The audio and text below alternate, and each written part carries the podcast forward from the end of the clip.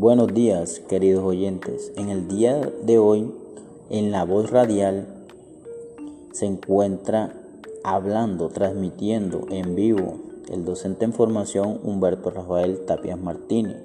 En el día de hoy nos encontramos en el municipio de Montelíbano, en el departamento de Córdoba, a una temperatura ambiente de 36 grados. Sí, un poco de calorcito, mis queridos oyentes pero esto no es nada, debido a que según el IDEAM tendremos lluvias en horas de la noche. Bueno, sin más preámbulos y sin tanta parafernalia, en el día de hoy vamos a tener un tema muy interesante, pero al igual un poco triste, debido a que no se debe contemplar en lo absoluto, escúchese muy bien, en lo absoluto, cómo lo es la discriminación. Sí, señores, Sí, mis queridos oyentes. La discriminación. No podemos contemplar que en pleno siglo XXI existan algunas personas con este tipo de fobia, ya sea por sus raíces, culturas, ideas, políticas, sociales, culturales. No debemos contemplar esta situación como es la discriminación les voy a comentar acerca de un ejemplo del cual vivimos todos. A la hora de ver fútbol hemos encontrado diversos problemas raciales. De hecho, la FIFA ha hecho un sinfín de proyectos sociales y propagandísticos para acabar estas diferencias. Algunas memorias colectivas del pasado nos hablan de algunos jugadores que la pasaron mal por su color de piel. Óigase bien, por su color de piel. Al igual que diversas selecciones que no permiten la entrada de jugadores por su color de piel, como lo es la Argentina, España e Inglaterra.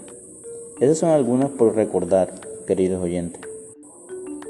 Debemos de dejar esto atrás y hacer y aceptar la interculturalidad y respetar las costumbres propias de cada sociedad o etnia que se nos presente.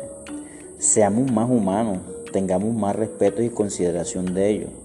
Donde quiera que vayamos siempre estarán ellos. Y siempre son personas íntegras y de buen corazón, que de alguna u otra forma nos hace sentir como un miembro más de la familia. Entonces no entiendo por qué aún en siglo pleno XXI existe la discriminación. Dejemos eso a un lado. Vivamos en armonía. Yo personalmente pienso que el día que el ser humano comprenda bien que todos somos hermanos, que la cultura y las creencias se deben respetar, ese día el planeta será más sostenible en valores de los cuales nos hará vivir en una sociedad mejor.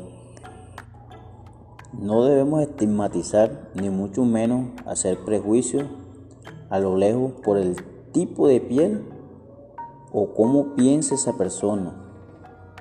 El diálogo y los valores son fundamental para crear una sociedad educada en este contexto. Entonces, queridos amigos, yo les invito a dejar esto a un lado que los indígenas, los, afrodescendientes, desplazados, etcétera, son nuestros hermanos. A pesar de sus problemas sociales, económicos, políticos o de raza, es que en sí la raza es solo uno y se llama hermandad. Es más, mis queridos oyentes, yo les recuerdo el nombre de Nelson Mandela, quien fue una persona que peleó incesantemente por los derechos de sus hermanos africanos, al igual que Barack Obama, quien fue presidente de la potencia mundial como lo es los Estados Unidos. Ellos fueron algunos de los íconos mundiales que se alzaron en voz del pueblo a decirles que el racismo está muerto, que ya basta, que todos somos iguales.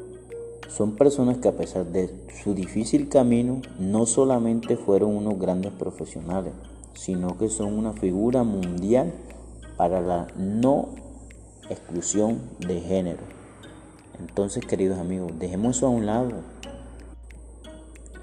Esto no trae beneficio alguno para la humanidad, sino guerra, sangre, indiferencia, desosiego. Bueno, eso ha sido todo en el día de hoy. Muchísimas gracias por su majestuosa sintonía. Y recuerden lo dicho hoy en la voz radial. Todos somos iguales. Recuerden siempre el concepto de memorias colectivas y los diversos grupos étnicos en nuestro país. Ellos son nuestros hermanos, vecinos y amigos. Dejemos eso a un lado, compañeros. Los invito a que vivamos en armonía. Que tengan un resto de día feliz. Muchas gracias y una vez, muchas gracias.